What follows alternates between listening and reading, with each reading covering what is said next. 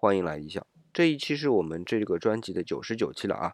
一般史家会在记录完一段历史之后呢，写上自己的一些感受，比如说《史记》的太史公阅，《汉书》的结尾啊，也都有类似的评价。那理想虽然没有记载历史，但是在解读完典籍之后呢，也加上一段自己对于汉文帝的评论吧。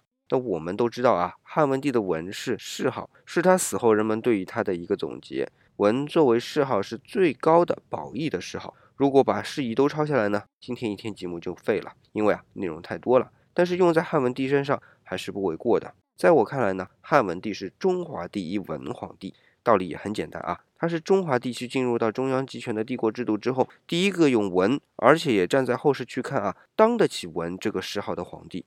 不论是政治的稳定，还是对于天下子民的仁慈，在各个王朝的帝王中啊，也是绝无仅有的。